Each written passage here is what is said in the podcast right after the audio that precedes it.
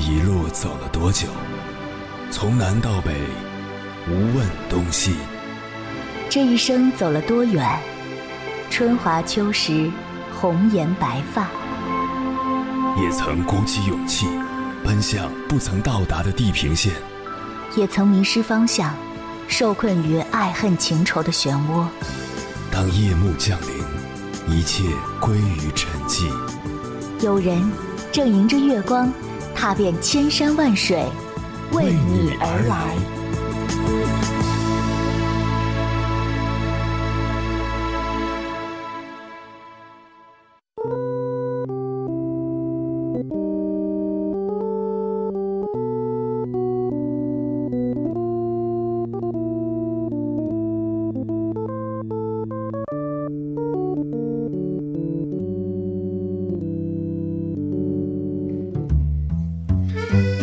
最近在朋友圈看到有位初中同学发了一条状态：即日起卸载某音和某手，谨遵医嘱，避免眼瞎。配图是一张医院的诊断书，青光眼。我赶紧小窗问他怎么了，原来三个月前他辞职赋闲在家，爱上了刷短视频，经常一刷就是好几个小时，尤其是晚上上床后把灯一关，黑漆漆的房间里只有手机屏幕闪烁的亮光。一个月前，他的眼睛出现发胀、发酸的症状，看东西模糊，他就去医院检查，结果发现眼压高、视野缺损、视神经纤维层明显变薄，被诊断为开角型青光眼。医生告诉他，如果再拖下去，可能会导致失明。他一听，马上就卸载了视频软件，并开始接受治疗。听完他的讲述，我很感慨，想到了生活中很多喜欢刷短视频的人。真是越刷越上瘾，自习课上刷，图书馆里刷，上班路上刷，吃饭的时候刷，遛娃的时候刷，甚至开车的时候也刷，时不时发出阵阵爆笑声。真的有那么快乐吗？你说快乐吧，确实快乐，爆笑不停。可过后心里难免会空虚失落，于是就要寻找新的刺激，感官阈值不断提高。如果从持续的时间影响的深度来划分的话，这种快乐只能是低级的快乐。当然，古希腊哲学家伊壁鸠鲁说过：“快乐没有本来就是坏的，但有些快乐的产生者却带来比快乐大许多倍的烦扰。”低级快乐就是如此。人世间多少豪情壮志、热血青年，都是在低级快乐的诱导中颓废消弭、一蹶不振。多少王侯将相、江山霸业，都在低级快乐的泥潭里一陷到底，万劫不复。而高级快乐来自一个人自我实现之后的价值感，或者心灵洗礼之后的满足感和喜悦感。二零二一年感动中国人物姜梦楠半岁失聪，又聋又哑，医生也无可奈何。他的父母不放弃，一遍遍教他说唇语，希望他能和外面的世界交流。姜梦楠很努力，七岁以旁听生身份入学，考试成绩总在班级前三，小学毕业成绩全市第二。高中时因为听不见铃声，就在睡前把手机闹铃调成震动，睡觉时整晚都把手机捏在手里。他克服了人生路上的种种障碍，考上了吉林大学，后来考上了清华大学的博士生。在感动中国的舞台上，姜梦楠笑容灿烂，表情幸福。因为他凭着极度自律的努力，接住了命运砸来的重锤，踏平了人生路上的坎坷，抵达了很多正常人都无法企及的高度。肖伯纳说：“人生最大的快乐是致力于一个自己认为伟大的目标。”姜梦楠虽然坠入漆黑的低谷，却十分执着地追逐生命的高光。他想在医药界做出成就，帮助那些在病痛中无助的人。经过长期的努力，他感受到了自己深层次的价值。这种快乐是高级的、笃定的，也是恒久的。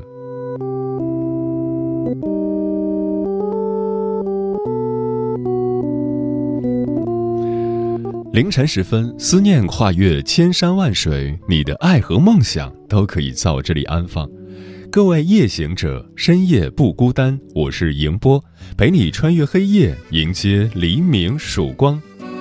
今晚跟朋友们聊的话题是如何获得高级的快乐。快乐是生命的动力和追求。如果生命没有快乐，就像世界没有阳光，我们的人生将变得荒凉、黑暗、寒冷，如坠地狱，毫无生机。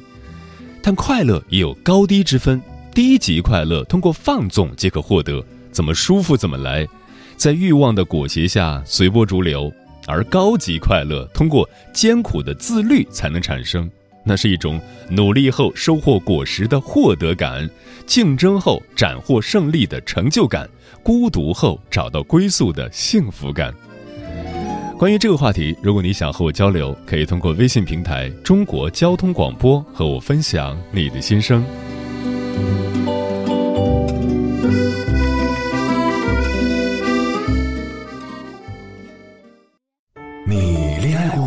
结婚算，俺都有孙子了。呃，一直都单身啊。爱过，你有梦想吗？我希望多拉点生意，给孩子攒点钱。年轻的时候想当个舞蹈家。当然有啊，不过我只想给自己打工。我一直想开个花店。你走过千山万水吗？跑了二十多年车，哪儿没去过呀？我也是个旅游达人，山山水水都看过。还没走过，不过呢，我想以后是不是能够环游世界？追星算吗？从一个城市跑到另一个城市。那你呢？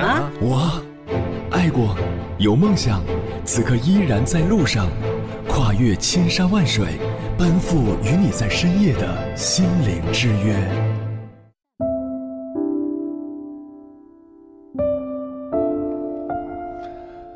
听过这样一则寓言故事：有个小孩子把手卡进了一个花瓶里，怎么也拔不出来。花瓶是明代的青瓷，十分昂贵，但为了救孩子，家人只好打碎了它。原来，小孩的手出不来，是因为他攥着一颗糖果，他不愿意松手，所以只能由家人打碎传家宝。糖果代表低级快乐，收藏和欣赏古董代表高级快乐。有时候，不放下低级快乐，就成全不了高级快乐。今晚千山万水只为你，跟朋友们分享的第一篇文章，名字叫《什么是高级的快乐》，作者小椰子。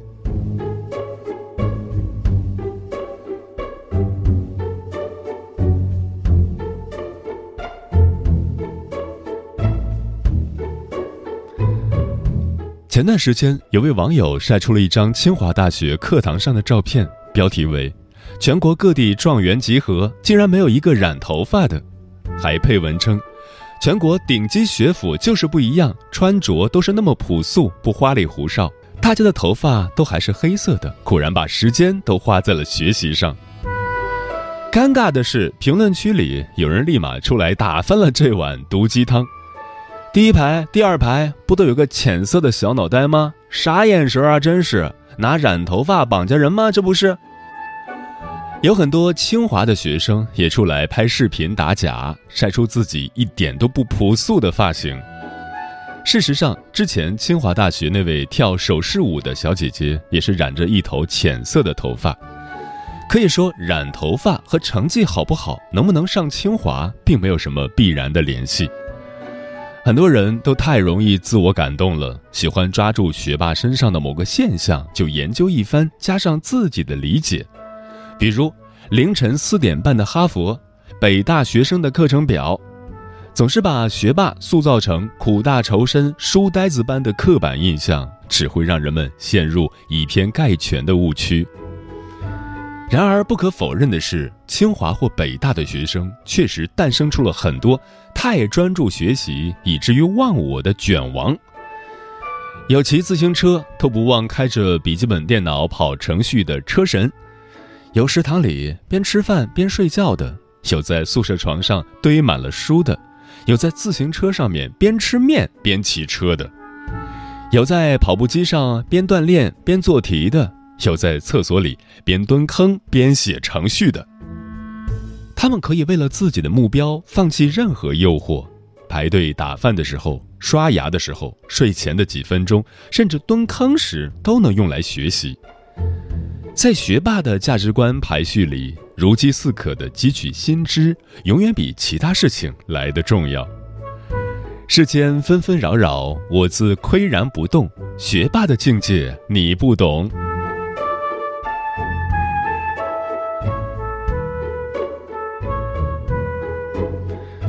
最近有人在路上偶遇了北大的韦神，白衬衫里套卫衣，一手拿着书，一手拎着水，快步行走。鞋子看起来也是一只白一只黑，也有可能是裤脚卷在了脚踝处，所以看起来像穿错了一只。他在北大食堂吃饭的时候，也都是埋头苦吃，吃完迅速走人。韦神总是行色匆匆，沉浸在自己的世界里，对于学习争分夺秒。还有清华大学的沈同学，最近因为一段采访而走红。土木工程系的他，高考六百八十二分，是位不折不扣的大神。但因不修边幅的发型、充满艺术气息的长胡子，让众多网友调侃是风水系的。一位姐姐更是晒出了自己弟弟去北大数学院一年后的变化。去北大之前，他还是个青涩的小伙子。一年后放暑假回来，却变得家人都差点认不出来。不但身材变瘦了，头发也变得充满艺术气息，胡子也很长。亲姐调侃道：“整个人看起来就像是从山洞里出来了一样，沧桑的流浪大叔气质都快要溢出屏幕。他的眼神里有了为神的味道，有种超脱万物的感觉。”评论区里很多网友也看出了他的变化。一年前是对未知的渴望，一年后感觉脱离了世俗，精神层面得到了非常明显的提升。毕竟物质层面已经肉眼可见的化繁为简了。下次回家估计揣着身份证和手机就回了。也许对他们这类人来说，比起在意外形或物质层面的东西，更在意的是从精神食粮中获得愉悦和满足感。就像作家李尚龙所说的：“一个天天在家睡觉的人，永远不知道在跑步机上的人有另一种幸福。”很多大佬对一些在外人看来枯燥的学术问题甘之如饴。因为他们能从中获得一种高级的快乐。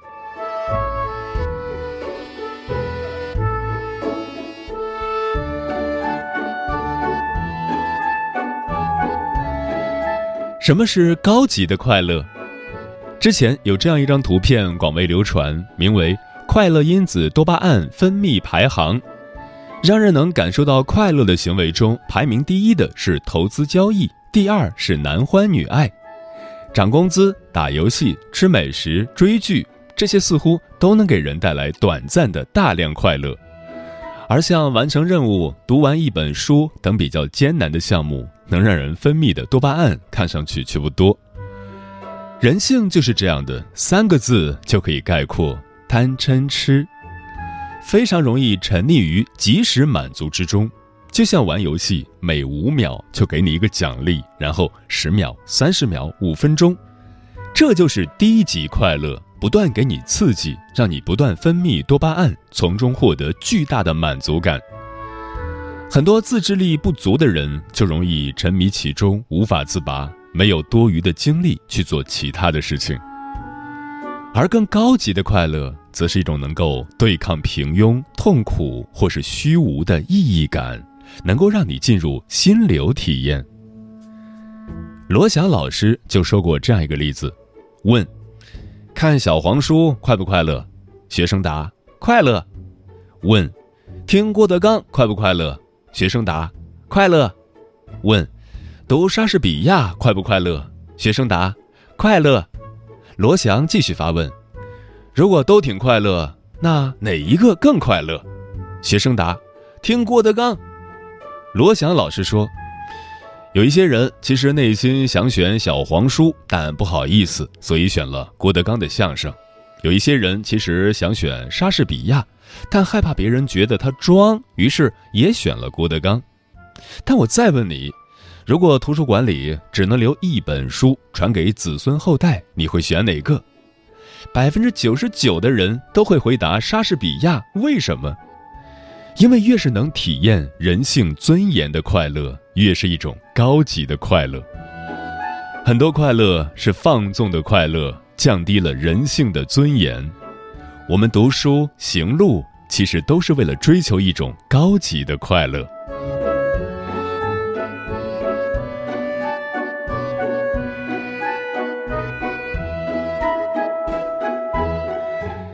那些追求高级快乐的人用足够的专注为自己构建起了精神的王国。也许外人会觉得他们很怪不修边幅不懂当下流行。但事实上，他们才是真正去繁就简、拥有大智慧的人。哈佛幸福课中就提出了四种汉堡模型：一、享乐主义型，及时行乐，逃避痛苦，盲目的满足欲望；二、忙碌奔波型，只追求未来的快乐，承受现在的痛苦；三、虚无主义型，既不享受眼前的所有，对未来也没有任何期望；四、感悟幸福型。不但能够享受当下所做的事，而且通过目前的行为可以拥有更加满意的未来。低级的快乐通过放纵就能得到，但稍纵即逝，需要不断的寻找下一个刺激，很容易陷入空虚。高级的快乐则需要你有更长远的目标，更丰富的精神世界，向上努力，向上行走。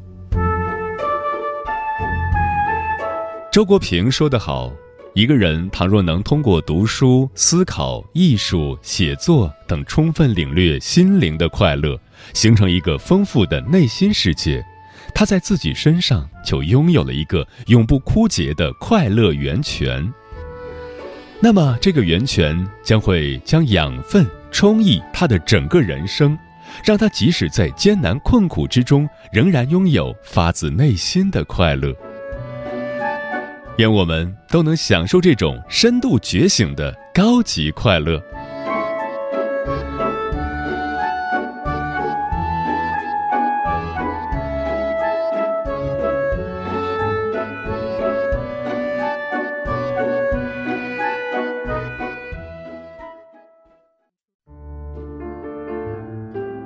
有一种思念叫望穿秋水，有一种记忆叫刻骨铭心。有一种遥远叫天涯海角，有一种路程叫万水千山。千山万水只为你，千山万水只为你，正在路上。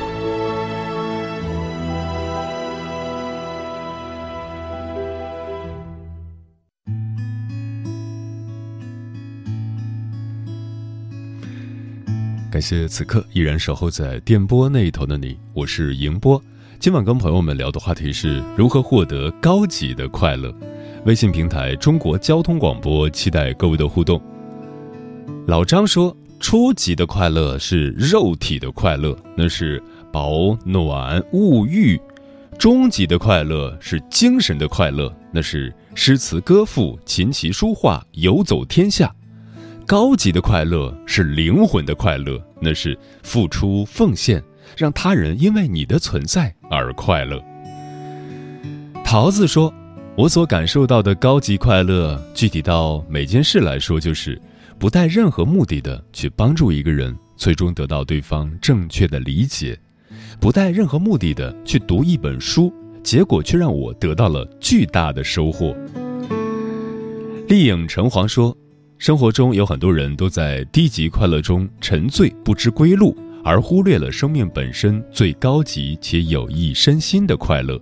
这种人恍如被低级快乐束缚住，感受不到高级快乐源于生活中一切有益身心的活动，哪怕是运动或者与书相伴等等。一个人只有把生活过得充裕且扎实，而不受低级趣味的亵渎。才能真正从低级快乐这一阴影中挣脱出来，得到解脱。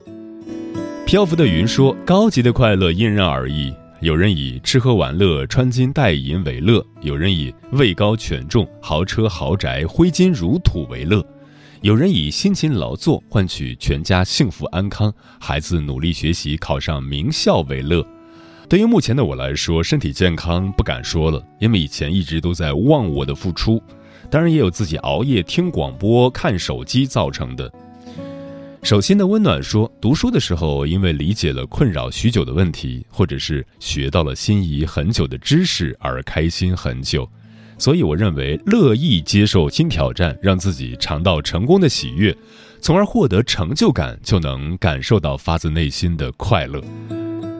胡椒萝卜说：“以前躺着刷剧，当然很爽，但是第二天又很悔恨，白白浪费了时间。现在每天跑步运动，规律作息，坚持热爱，慢慢坚持下来之后呢，就让我觉得，其实一天的时间可以做很多事，整个人的精气神儿都被提起来了。能不能收获额外的东西，那是后话。光是开始并坚持下来，就已经让我很开心了。这种坚持带给我的快乐。”是长久的，直击内心深处的。书童说：“茨威格说，命运馈赠的所有礼物都在暗中标好了价格。自我放纵的舒适，低级快乐的获得，最终都要以更昂贵的价格支付。远离低级快乐，找准人生的方向，坚持自律，精进自己，才不会被低级快乐消耗，让自己一事无成。”大家说的都很好，时间是不会说谎的。你用它做了什么，它便写出什么样的结局。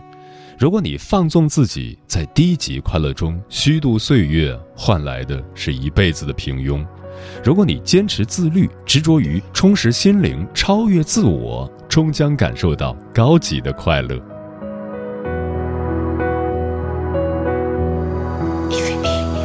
当你想不通的时候，用心感受；闭上眼睛，捂住耳朵，就只用心感受。当你纠结选择的时候，也用心感受；闭上眼睛，捂住耳朵，就只用心感受。每当我看见读不懂的句子，总想弄清它的意思，就会是听到一些声音对我评价。我总是在想，为什么会这样？为什么会那样？想着想着，就把我前进的脚步停下。人总是在问为什么，他为什么不爱我了？我还没成功，为什么？我这条路选对了吗？彻夜不睡，想为什么？流着眼泪问为什么？你问这世界为什么？为何总是不快乐呢？总在想为什么的人会忽略风景，在山脚下想到底为什么我不在山顶？生活不是课本里需要答案的题目，就让你的内心引导你自己每一步。我捂住耳朵，感受风，感受雨；我闭上眼睛，却看见光，看见你。我感受日月星辰，大海融入我呼吸。盛开的玫瑰才是我来的目的。我不会去想为什么不快乐，为什么不快乐？